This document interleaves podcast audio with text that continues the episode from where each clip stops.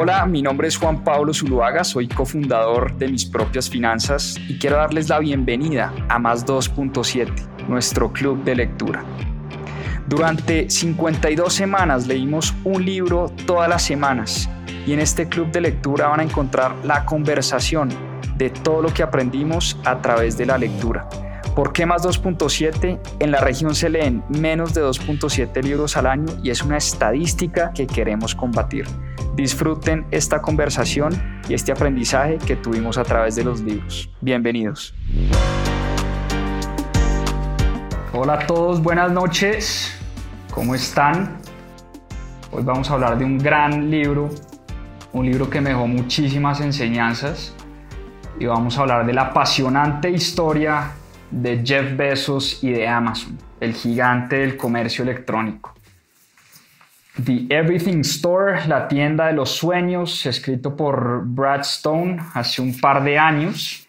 Hoy vamos a hablar de la historia de Amazon contada a través de este libro y vamos a hablar también de las lecciones que nos deja eh, Brad Stone esta biografía de lo que fue los comienzos de Amazon, su enorme y exponencial crecimiento a través de los años y cómo pues a través de su fundador Jeff Bezos eh, es una compañía que está transformando la manera de hacer negocios eh, y vamos a ver cómo hizo Jeff Bezos para convertir a Amazon en un gigante del comercio electrónico y en una compañía que está transformando muchísimas industrias y la manera como se hacen los negocios hoy en día.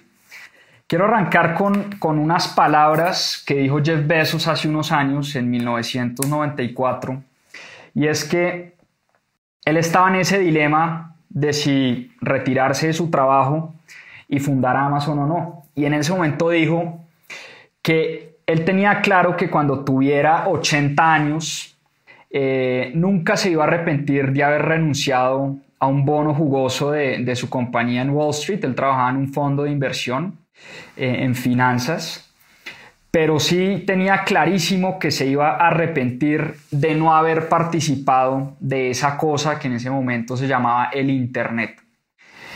Con estas palabras empezamos este live porque en 1994 empieza una de las historias más fascinantes de emprendimiento de la historia de la humanidad. Es la historia de este señor Jeff Bezos, el hombre más rico del mundo hoy en día, y su compañía Amazon que fundó en 1994.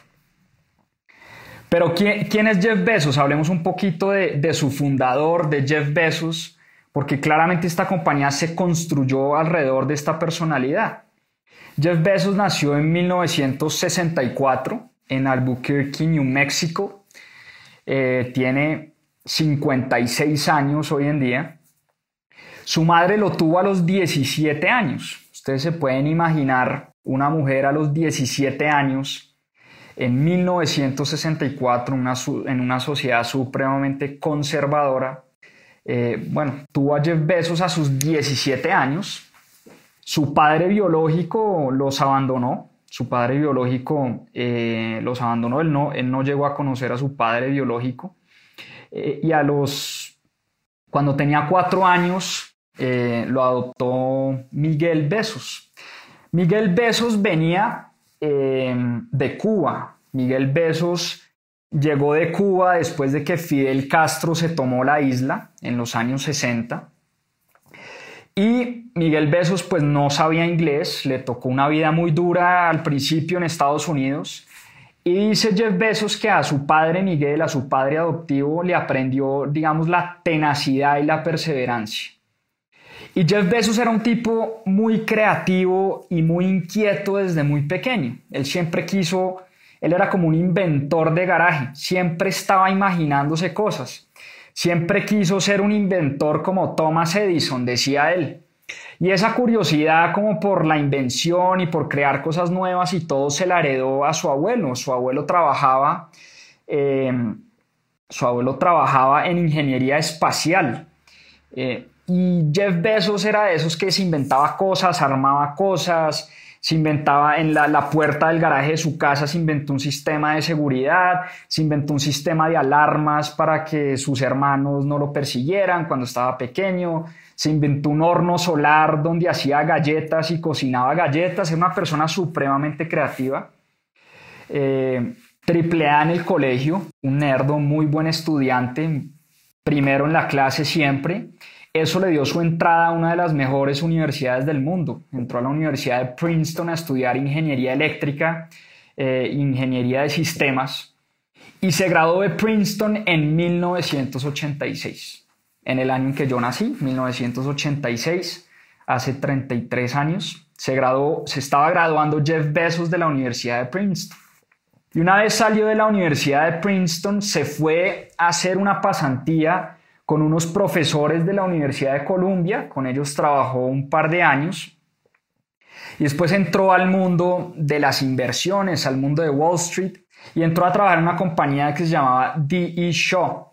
Y en esa compañía, en D.E. Shaw, eh, era, una, era un fondo de inversión, digamos, manejaban plata de terceros, invertían en la bolsa de valores, pero era una compañía muy revolucionaria porque D.E. Shaw fue de los primeros fondos de inversión en utilizar algoritmos y utilizar tecnología para transar en la bolsa de valores, para comprar acciones, futuros, commodities, bonos, etc. Y se dice que Jeff Bezos pues era, era un tipo no solo muy inteligente, sino demasiado disciplinado. Era como, como dicen los gringos, un workaholic, un adicto al trabajo. Tenía un sleeping bag en su oficina, dormía, pasaba noches enteras en su oficina, porque le encantaba el trabajo y le encantaba trabajar eh, y siempre tenía con él una libretica donde tomaba notas de, pues, de buenas ideas y de cosas que iba aprendiendo. Vamos, son como uno de esos hábitos que siempre tenía Jeff Bezos, un ávido lector. Le encantaba la lectura, se la pasaba leyendo también.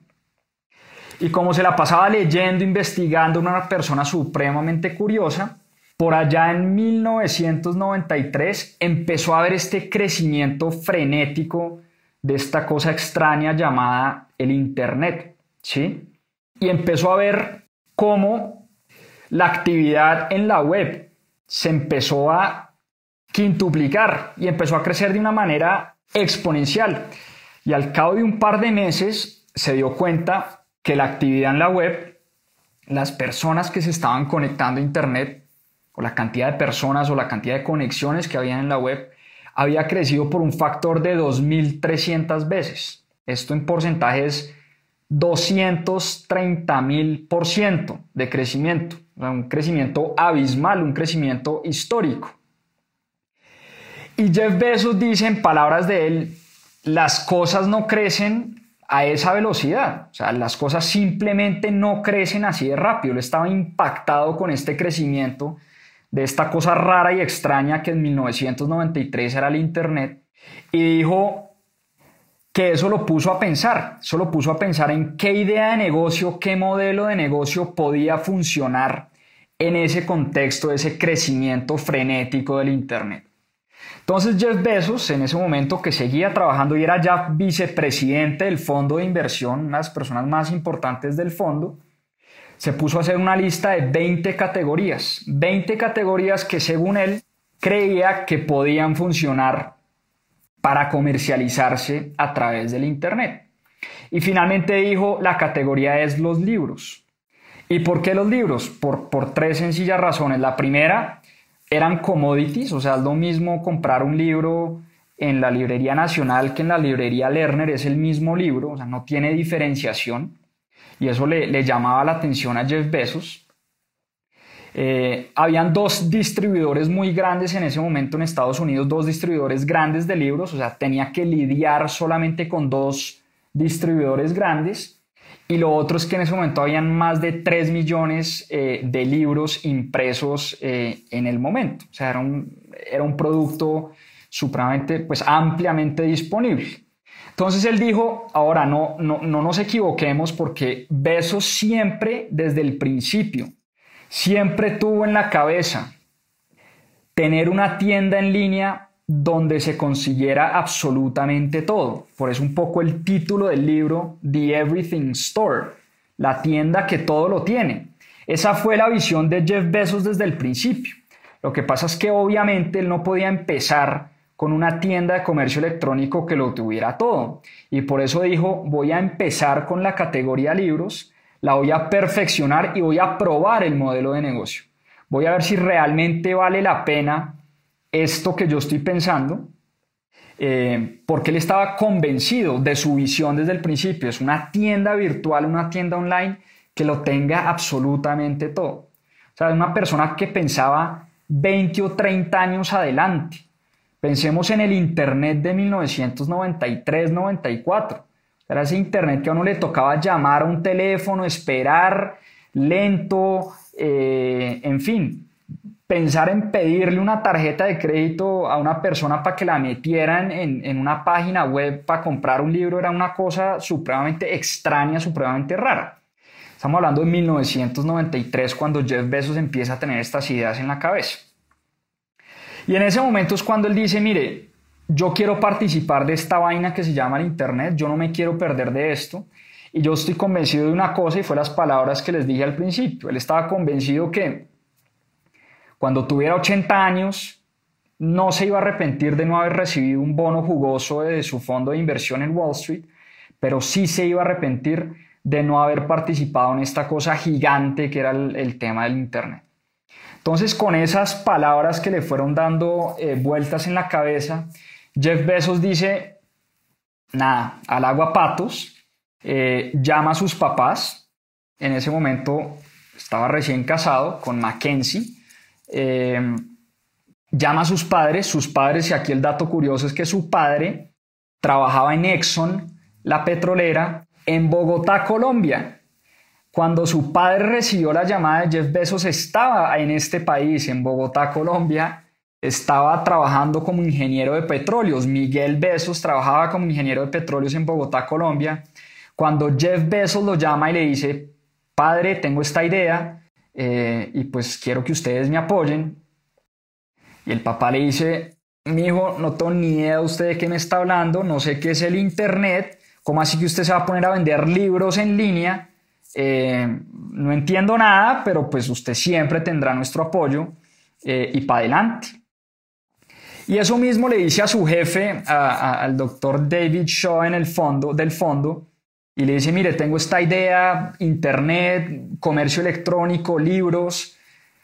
Y el tipo le dice, Jeff, camine, damos una vuelta al parque. Y se van a dar una vuelta por, por Central Park en Nueva York. Y el director del fondo y fundador del fondo de inversión le dice, mire, esto es una idea muy buena para una persona que no tiene nada que perder, que no tiene un buen trabajo y que no se acaba de casar. Pero huevón, ¿qué estás haciendo? Te acabas de casar, eres vicepresidente de un gran fondo de inversión en Wall Street, ganas mucha, mucho dinero, vas a ganarte un bono próximamente. No cometas esa locura. Y Jeff Bezos, ya les dije, él dijo, cuando tenga 80 años siempre me voy a arrepentir de no haber, de no haber tomado esa decisión. Así que con su esposa Mackenzie, en su momento Mackenzie Bezos, hoy en día están divorciados, pero en ese momento con su esposa empacan maletas y se van rumbo a, em, se van rumbo a Seattle, a la ciudad de Seattle, los dos, maleta empacada, Jeff Bezos tenía 30 años en ese momento, Mackenzie tenía 24 años y se van los dos a cumplir este sueño loco de montar un comercio electrónico para vender libros. ¿sí? Al principio, eh, pues todo el mundo pensaba que estaba loco realmente. Él se fue para... Por, ¿Y por qué Seattle? Él no era de Seattle. Como les dije, él es de Albuquerque, New Mexico y vivió después en Miami y estudió en Princeton. Pero Seattle tenía una reputación de ser un hub de, tecnología muy importante. Por uno, por la Universidad de Washington y dos, porque Microsoft ya se había instalado en Seattle. Entonces era como un hub que, que creaba como personas talentosas alrededor de la tecnología. Al principio, pues esta compañía se financió con, con 10 mil dólares de los ahorros de, Jeff Bezos pero poco a poco fueron necesitando más capital y fue cuando Jeff Bezos llamó nuevamente a Miguel, a su padre, y sus padres decidieron meterle una platica a Jeff Bezos. Este emprendimiento empezó con 100 mil dólares de capital semilla que le metieron sus padres eh, a ese emprendimiento y el papá de Jeff Bezos le dijo, mire, no entiendo absolutamente nada de lo que usted va a hacer, no sé qué es el Internet, no, no entiendo esta idea de vender libros en línea, pero confío muchísimo en usted. Y Jeff Bezos le dijo, padre, yo lo único que te digo es que tienes un 70-80% de probabilidad de perder todo tu dinero. Así que esto es una inversión de riesgo, pero yo estoy seguro que esto puede funcionar. Y un dato curioso es que ya existía competencia en el mundo del retail de los libros, eh, que eso es lo que uno muchas veces cree, que las ideas son totalmente innovadoras y que Jeff Bezos se las sacó de la cabeza. No, hay una compañía que llamaba Books.com que ya estaba operando, es decir, no fue una idea genial y original de Jeff Bezos, sino ya habían compañías pensando en este tema de venta online de libros. Em, como dato curioso, digamos, cuando empezaron a pensar en el nombre de la compañía, le pusieron cadabra, como abra cadabra. Pero cadabra en inglés suena como cadáver, ¿sí? Entonces, pues sonaba un poco raro. Eh, cadabra y cadáver suena, sonaba como raro un nombre de, empresa. Eh, cadáver. Caso es que un día la anécdota es que Jeff Bezos estaba, abrió un diccionario o estaba viendo una enciclopedia, no recuerdo muy bien. Y eh, en esa enciclopedia pues vio la palabra Amazon y empezó a leer, ¿sí? Y leyó y aprendió que el río Amazonas eh, era el más largo del mundo. Pero no solo eso, no solo era el más largo del mundo, sino que además era mucho más largo y más grande del segundo que el segundo río más largo del mundo. ¿sí? en otras palabras, el río Amazonas le daban la jeta al segundo río más grande y más largo del mundo. Y entonces fue como si Jeff Bezos hubiera tenido una epifanía y dijo, este es el nombre de mi compañía. Y llegó a las oficinas de Amazon, que en ese momento las oficinas de Amazon eh, pues nada, eran dos, mesas, dos cuchitriles y creo que eran como tres o cuatro empleados máximo. Y les dijo, señores, el nombre es Amazon y punto, amazon.com. Eh, y bueno, así empezó esta historia fascinante. Así es que nace Amazon en 1950, perdón, 1995. Sale la primera eh, versión beta de la página, ¿sí? Y el primer libro que se compró en Amazon, oigan este dato, lo compró un señor que se llamaba John Wainwright. Y John Wainwright compró un libro de ciencias que titulaba Fluid Concepts and Creative eh, Analogies. ¿Sí? Ese fue el primer libro que se compró en Amazon en 1995, en la versión beta de la página web. Y poco después, un par de días, un par de semanas después, en Amazon dijeron, mire, cada vez que hagamos una venta, vamos a poner una campana y apenas caiga la venta, vamos a poner a sonar esa campana, ¿sí?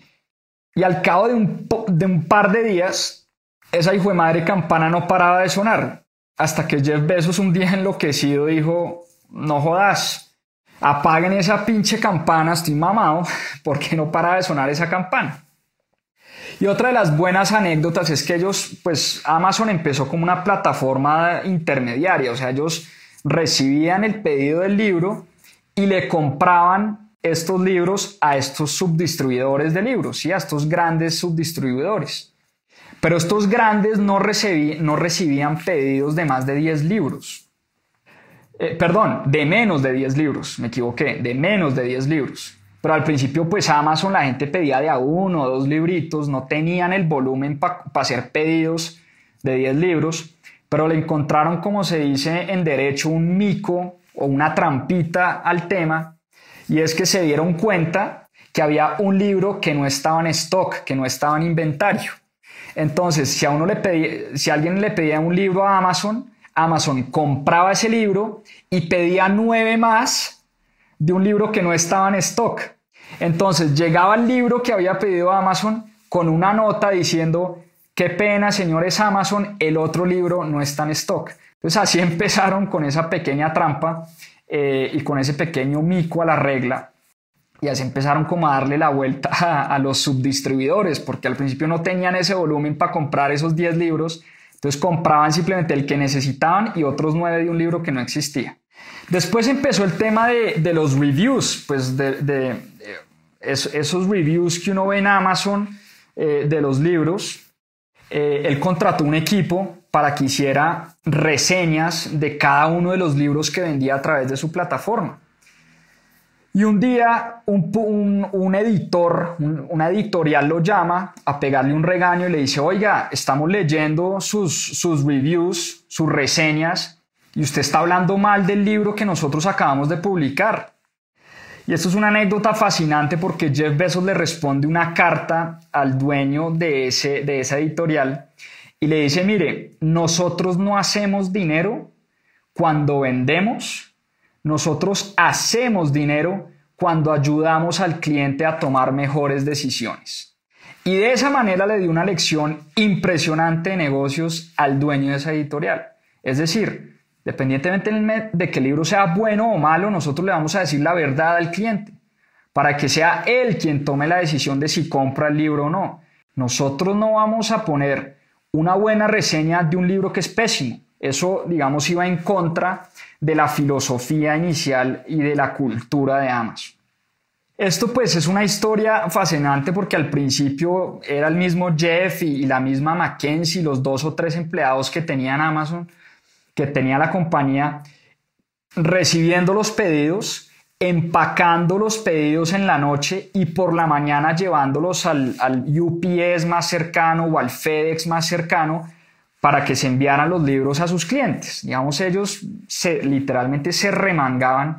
Piensen en un banquero de inversión con un buen salario, con un gran bono, pasar a una mesita, dos computadores, tres empleados, a repartir libros literal y a empacar libros en cajas eh, de su, pues como de esa idea que él tenía. Bueno, poco después de, su lanzamiento, realmente fue muy poco después que Amazon ya estaba en los 50 estados de Estados Unidos. Estaba vendiendo no solo en todo el país, sino en 45 países del mundo. Por eso él decía, mire, yo estoy convencido del crecimiento exponencial que tiene Internet y en un futuro todo lo vamos a comprar a través de Internet. Lo que pasa es que nosotros somos pioneros y hoy en día nadie cree en la idea pero él más que nadie creía en su idea y prueba de ello es que al cabo de un par de semanas ya estaban vendiendo en todo Estados Unidos y en 45, eh, perdón, en 45 países del mundo. ¿sí? Y, empiezan a pasar cosas. Eh, metámonos en esos años, 1995-96, en el 95 sale una empresa de tecnología a bolsa, Netscape. Netscape hace su, su IPO o su salida de bolsa y la salida de bolsa de Netscape es todo un éxito. Su acción que salió transada en 28 dólares, rápidamente se empezó a transar en 75, 78 dólares y eso empezó a poner a las compañías de origen tecnológico o de naturaleza tecnológica en el radar de Wall Street, en el radar de los inversionistas. La gente se empezó a preguntar que era toda esta cosa que estaba pasando alrededor del Internet. Y Besos, en, que empezó a crecer aceleradamente, ya los 100 mil dólares de su papá no le alcanzaban y dijo voy a, voy a tener que levantar un millón de dólares. Y se puso a hacer una ronda con 20 inversionistas, 20 inversionistas de a 50 mil dólares. Y con eso, pues digamos, levantó un millón de dólares. Y lo curioso es que en esa ronda en esa ronda, en esa primera ronda de inversión, Jeff Bezos, esto era 1995 y Jeff Bezos les dice a los tipos, miren, si nos va muy bien y yo creo que nos va a ir muy bien, para el año 2000, en cinco años, vamos a estar vendiendo 78 millones de dólares. A esa época Amazon apenas estaba empezando, ¿no? Y dijo, bueno, para, esa, para ese momento, si las cosas van bien, vamos a vender 78 millones de dólares. Y bueno, la, historia es que en el 2000 Amazon vendió 1.700 millones de dólares. O sea, cinco años atrás, él había dicho a sus inversionistas, si nos va bien, vendemos 78. Cinco años después, estaban vendiendo 1.700 millones de dólares.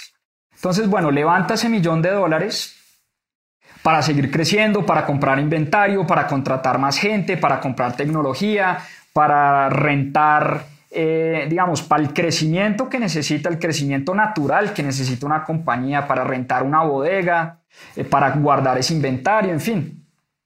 Pero pues este crecimiento exponencial, cuando las compañías empiezan a crecer aceleradamente, cada vez más necesitan dinero. O sea, ese, ese millón de dólares se acabó rapidísimo, porque al cabo de un par de meses ya se había acabado ese millón de dólares. En inventario, en crecimiento, en salarios, en rentas, en tecnología, poco a poco se fueron quemando esa plata y fue cuando Jeff Bezos fue a tocar puertas eh, con los Venture Capitals. Los Venture Capitals son fondos de inversión de riesgo que le empezaron a apostar a estas compañías en etapa temprana. Digamos, un Venture Capital es un fondo de inversión de riesgo que le invierte a empresas en etapa temprana, cuando están en pleno crecimiento, apenas empezando, pensando obviamente en su crecimiento exponencial, en que se van a volver compañías icónicas. Para ese entonces el venture capital ya estaba muy de moda por los lados de Silicon Valley, por la otra costa oeste.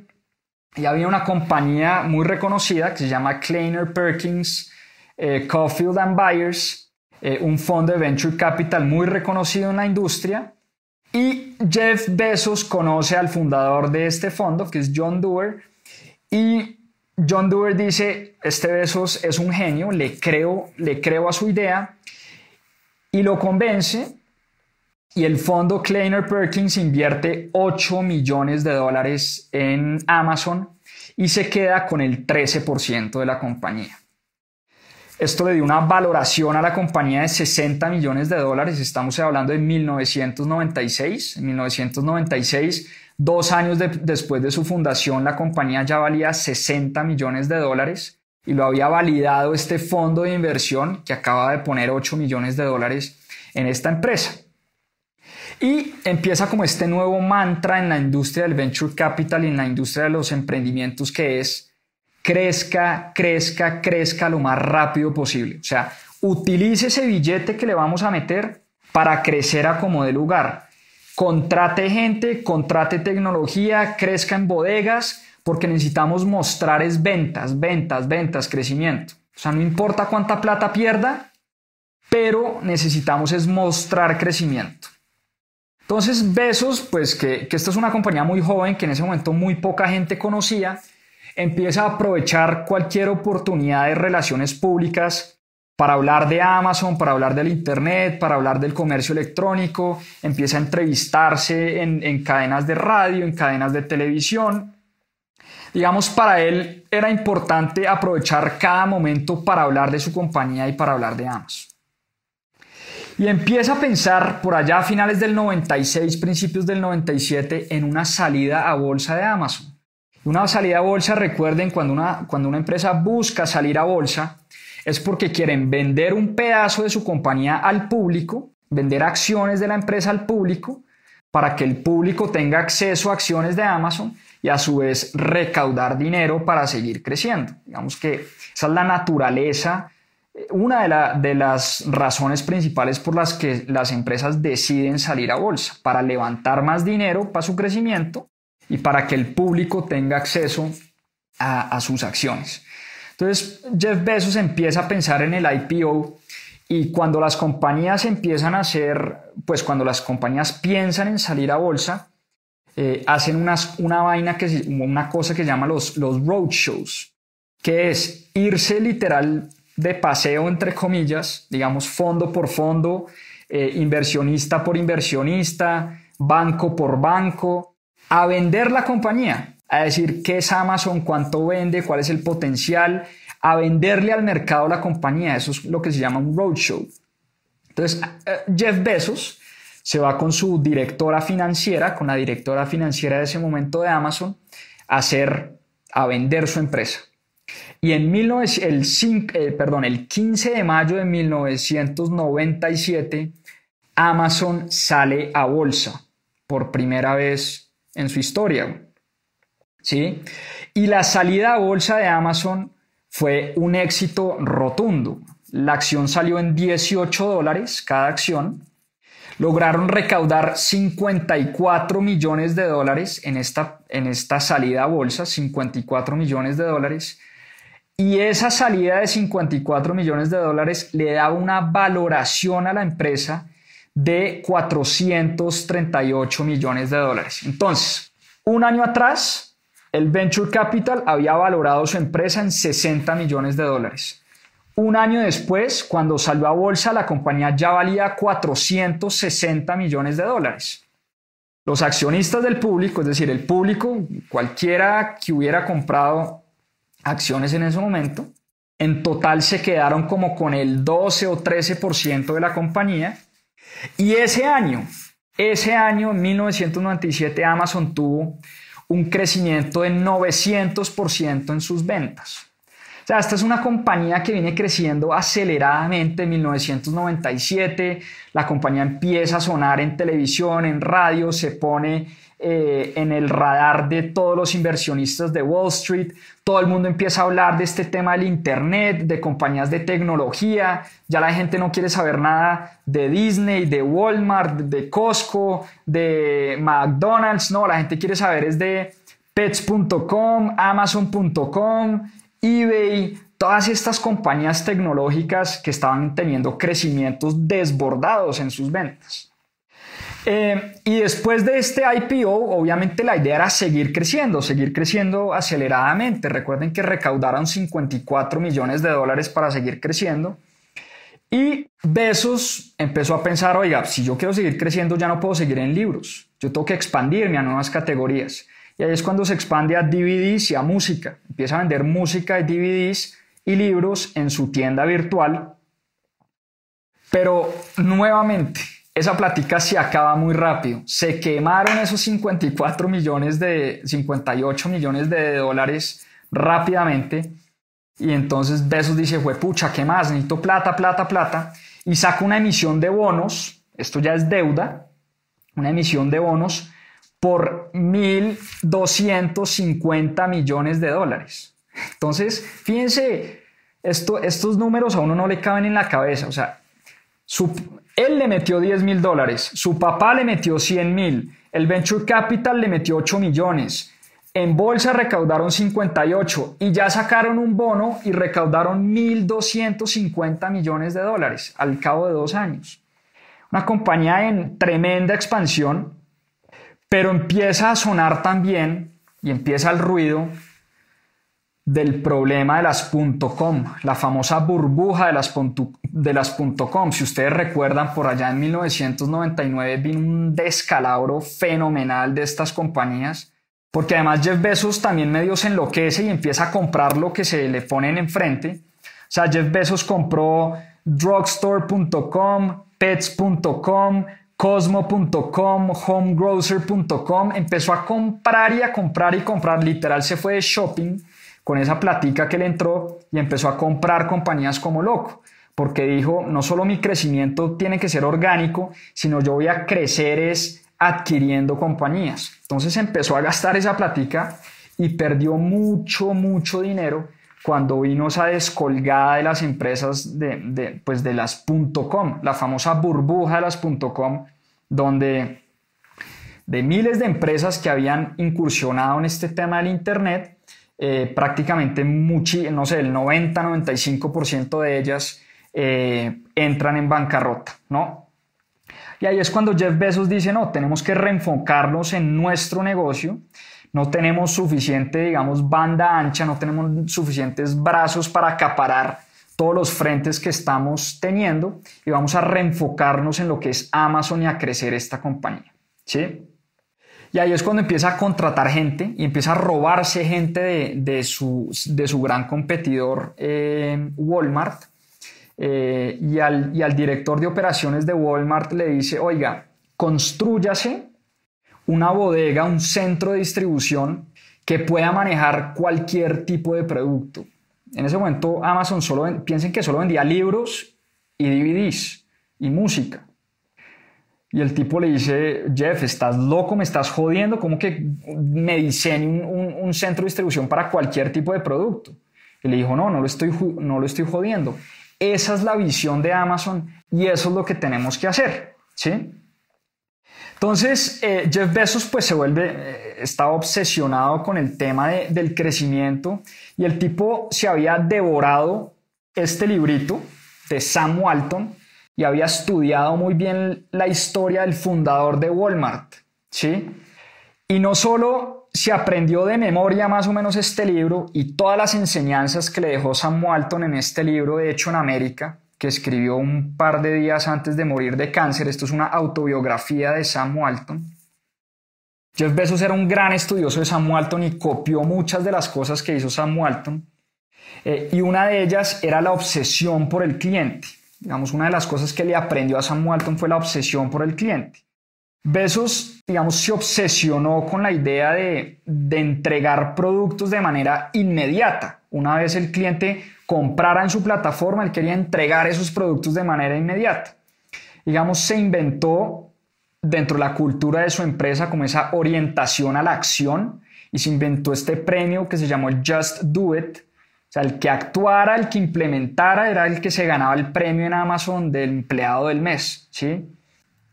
Y en este crecimiento desbordado y con ese crecimiento desbordado y la contratación de nuevas personas llega la primera crisis de liderazgo a la empresa.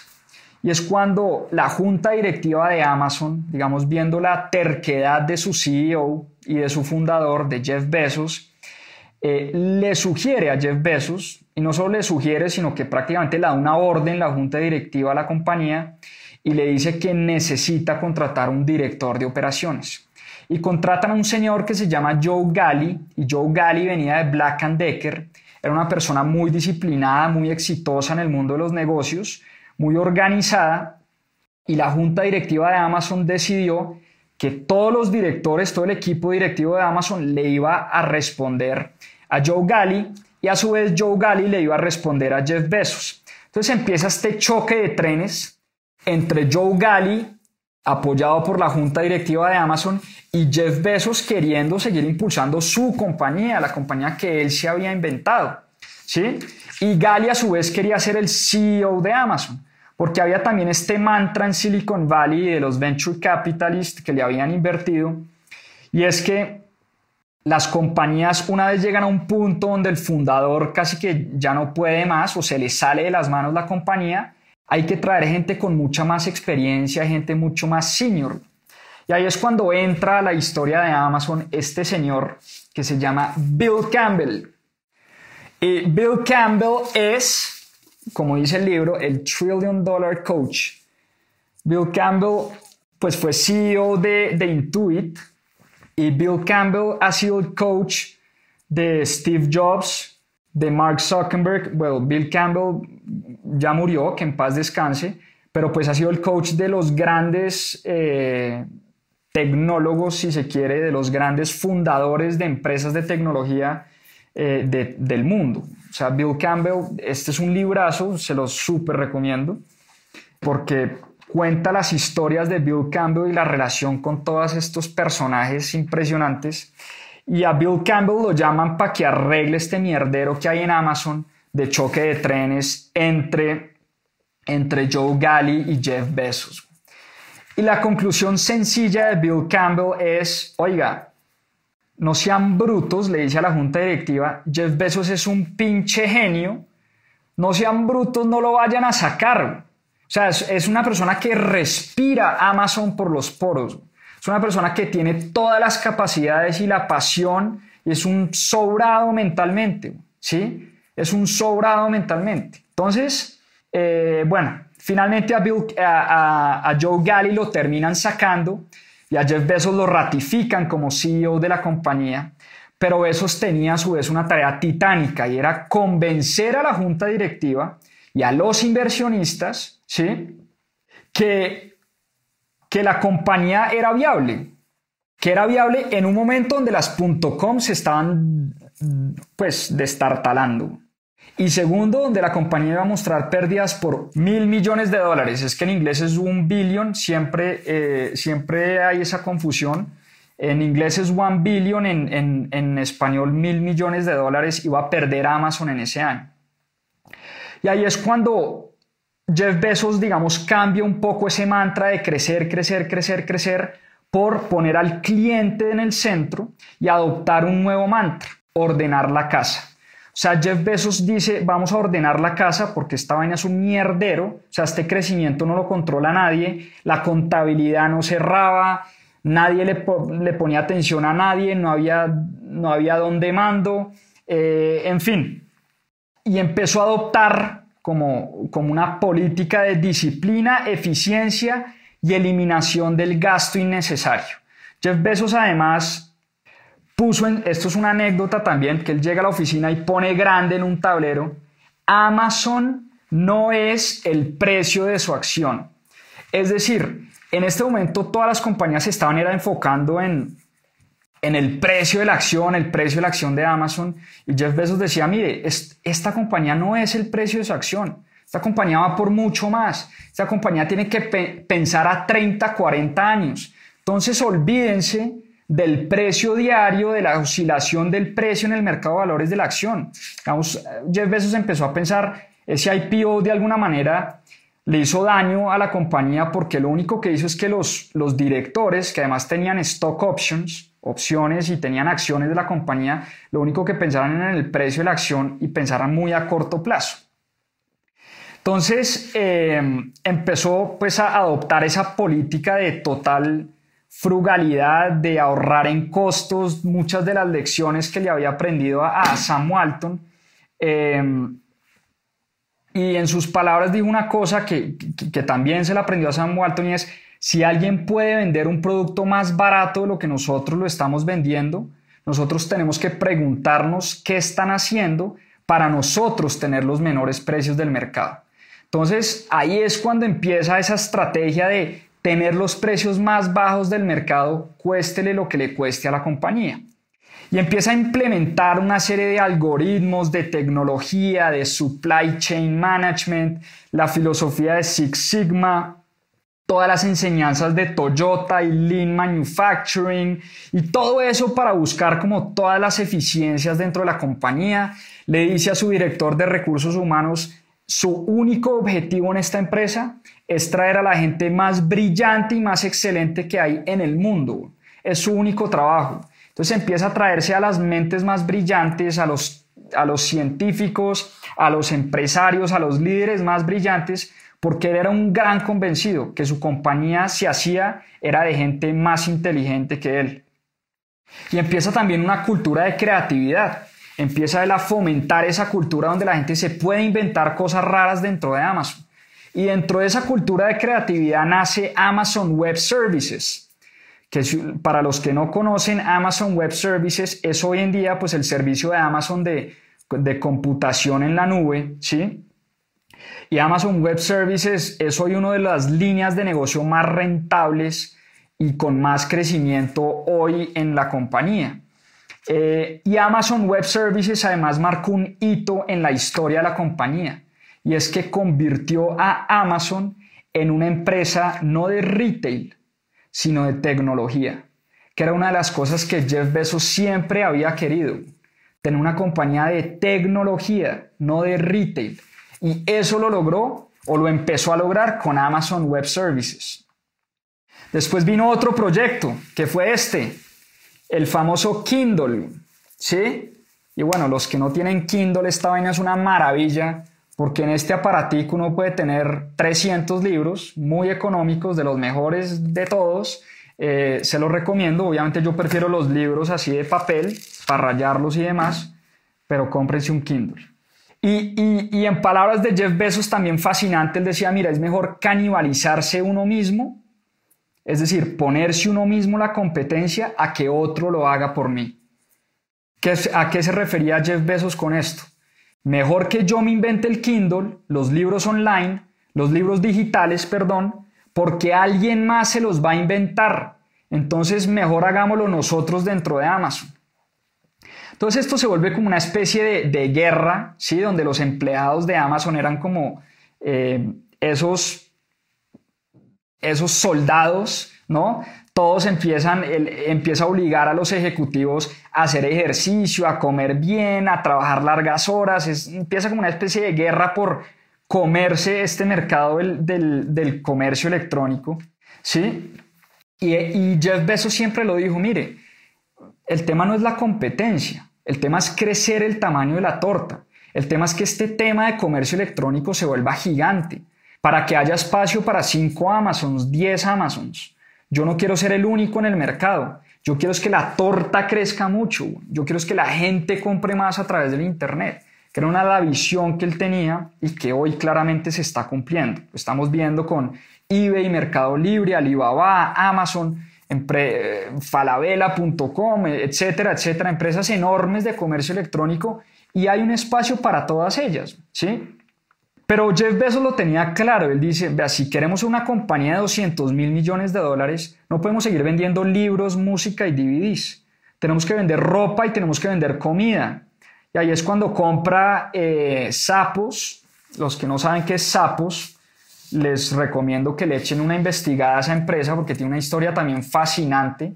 Era un retailer de zapatos y tenía una cultura espectacular, la cultura sapos. Hay un libro inclusive eh, sobre la cultura sapos que se los, se los recomiendo también.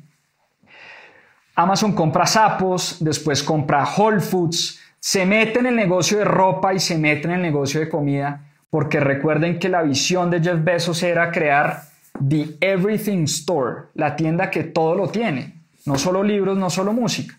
Poco a poco fue comprando compañías y fue metiéndose en cada una de las categorías hasta hoy convertirse en The Everything Store. ¿sí? Bueno, eh, pero empiezan las críticas, obviamente. Eh, empiezan las críticas, le empiezan a llover las críticas de proveedores, de clientes, de empleados, del mismo gobierno. Eh, y él dice, bueno, pues pucha, ¿qué hago yo para que, para que Amazon sea no solo una compañía admirada, sino una compañía amada, que la gente ame.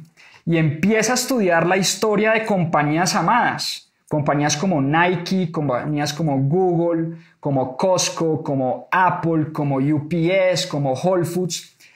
Y se vuelve un gran, digamos, eh, lector y estudioso de estas compañías y escribe una memoria espectacular que también se la recomiendo. Se llama el Amazon.love Love de amor. Léanse esa, esa crónica y ese memorando que escribe Jeff Bezos porque es como la conclusión de cómo crear una compañía no solo que la gente admire, sino que la gente ame. ¿sí? Y eso, digamos, eh, eso se concluye en ese memorando que escribe Jeff Bezos de Amazon.love. ¿Qué es Amazon hoy en día? Amazon es el gigante del comercio electrónico, ¿sí? Amazon, digamos, Jeff Bezos cumplió con esa visión de tener la tienda que todo lo tiene, ¿sí? The Everything Store. Por eso el título del libro. Amazon en el 2019 tuvo ventas por 280 mil millones de dólares, o sea, 280 billions. En el Q2 de este año, en plena pandemia, mientras el mundo entero se está quebrando y las compañías se están quebrando y las compañías se están cerrando, Amazon tuvo ventas históricas de 89 mil millones de dólares en un trimestre. Su acción, recuerden, salió a bolsa en 1997, valía 18 dólares. Hoy en día, una acción de Amazon vale 3.167 dólares. Su PE ratio, para los que saben de inversiones en bolsa, el PE ratio, el price to earnings per share, es de 121 veces. El promedio de las, de las 500 compañías más grandes de Estados Unidos tienen un PE ratio de entre 15 y 20 veces. Amazon tiene un PE ratio de 121 veces. Una inversión de 10 mil dólares en 1997, ¿saben a cuánto equivaldría hoy en día? A 1.8 millones de dólares. O sea, si uno hubiera invertido 10 mil dolaritos en 1997 en una acción de Amazon, hoy tendría 1.8 millones de dólares. Una plática importante ahí para el retiro y para irse para la playa sabroso. Su capitalización bursátil 1.6 billones de dólares, en inglés 1.6 trillion, o sea, trillones. Eh, Jeff Bezos tiene una fortuna de 189 mil millones de dólares. Es el hombre más rico del mundo hoy en día. Se pelea siempre ahí el puesto con, con Bill Gates, dependiendo de cómo esté el precio de la acción de, de Microsoft y de Amazon, pero siempre está uno o dos, el hombre más rico del mundo. Eh, y yo creo, la verdad, que este libro se escribió muy rápido. Yo creo que este libro eh, se escribió, creo que fue en el 2013 o 14, y creo que la historia de Amazon apenas está comenzando. O sea, Amazon tiene 30 y pico de años en el mercado. Eh, perdón, 20 y pico de años en el mercado. Pero esta historia de Amazon, esta fascinante historia de emprendimiento apenas comienza. Y por eso creo que este libro se escribió muy rápido y vamos a tener que ver versión 1, versión 2, versión, 3, versión 5, versión 10. Porque Jeff Bezos, que es una persona que piensa para largo plazo, que tiene apenas 56 años, piensen que Warren Buffett tiene 89. O sea, a Jeff Bezos le faltan 43 años para llegar a la edad de Warren Buffett. Piensen qué puede hacer una persona si se, si se mantiene viva, qué puede hacer Jeff Bezos en 43 años más de historia. Por eso creo que este libro realmente se escribió bastante rápido. Fue muy apresurado escribir la historia de Amazon en el 2013, porque ahí la, la historia apenas estaba empezando.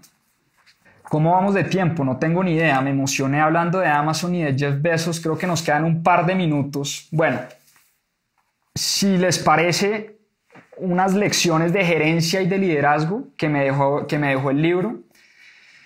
Les comparto, estas son muy personales, estas son mis notas, lecciones de, gerencia y de liderazgo que me dejan todos los libros. Yo siempre tomo notas y tengo resúmenes de los libros que leo. Y les voy a compartir algunas lecciones que, que me parecen importantes. La primera, no existen ideas nuevas. Siempre va a haber competencia, siempre va a haber alguien que se, que tiene la idea que uno cree que es única. ¿sí? Eso es paja que existen ideas nuevas. Lo que sí existe es gente con capacidad de ejecución. Y este huevón de Jeff Bezos sí que tiene capacidad de ejecución. Eso sí es tener capacidad de ejecución. La idea de él de vender libros en línea no fue de él. Ya había una empresa que se llamaba books.com. Em, no se hace dinero vendiendo, sino ayudando al cliente. Esta es otra lección de gerencia.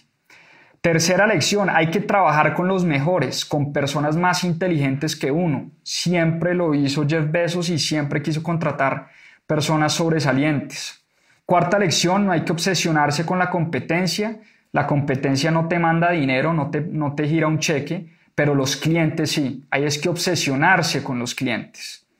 Eh, visión de largo plazo. Sin duda, visión de largo plazo. Jeff Bezos estaba pensando a 30, 40, 50 años.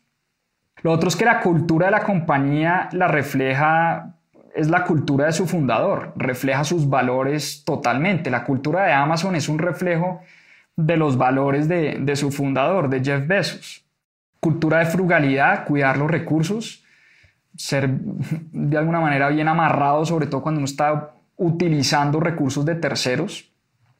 Disciplina, el mejor mercadeo, esta es otra lección importantísima, el mejor mercadeo es el servicio y el voz a voz. Em, hay, que tomar una decisión y obsesionarse con la excelencia, nunca dejar de creer. Besos nunca tuvo duda, siempre creyó en su idea y nunca tuvo duda y por eso está donde está. Otra cosa es que las pequeñas acciones todos los días orientadas hacia un objetivo llevan a ser cosas supremamente grandes. O sea, pequeñas acciones todos los días los llevan a uno a hacer cosas muy, muy grandes.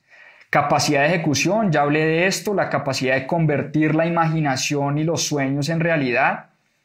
Hay que medir todo lo que uno hace, tener buenas métricas en lo que uno hace, medir a su gente, medir a los equipos, medir a los procesos, eh, tener sistemas de medición una, frase que me causó curiosidad y nunca lo había pensado así. Los altos márgenes en las compañías atraen a la competencia. En cambio, los bajos márgenes en las compañías atraen a los clientes. Cuando la competencia se está dando cuenta que uno está ganando mucha plata, o sea, los altos márgenes, uno se llena de competidores.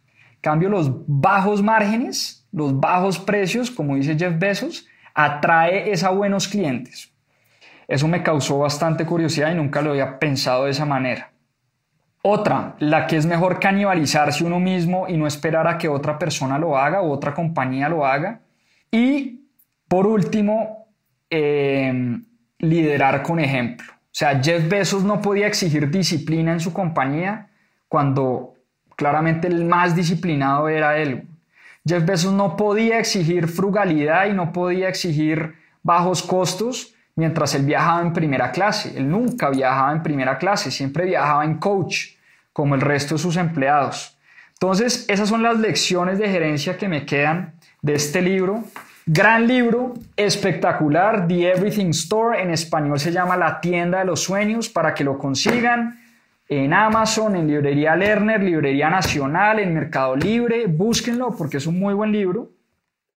Lecciones de liderazgo, lecciones de emprendimiento, lecciones de gerencia, lecciones de tenacidad, lecciones de cómo convertir los sueños en realidad. Todo eso en la historia de Jeff Bezos, todo eso en la historia de la creación de Amazon, para que la estudien, la repasen me quedan 20 segundos, así que con eso me despido. Muchísimas gracias a todos por conectarse y hasta una próxima oportunidad. Muchas gracias por acompañarnos en este capítulo de Más 2.7. Acá les dejo unos adelantos de lo que se viene en nuestro próximo episodio. A seguir aprendiendo. La historia de Israel cómo Israel logró convertirse en una de las naciones más prósperas y más emprendedoras. ¿Qué de esto que hizo Israel de pronto pudiéramos llegar a replicar en nuestros países acá en Latinoamérica?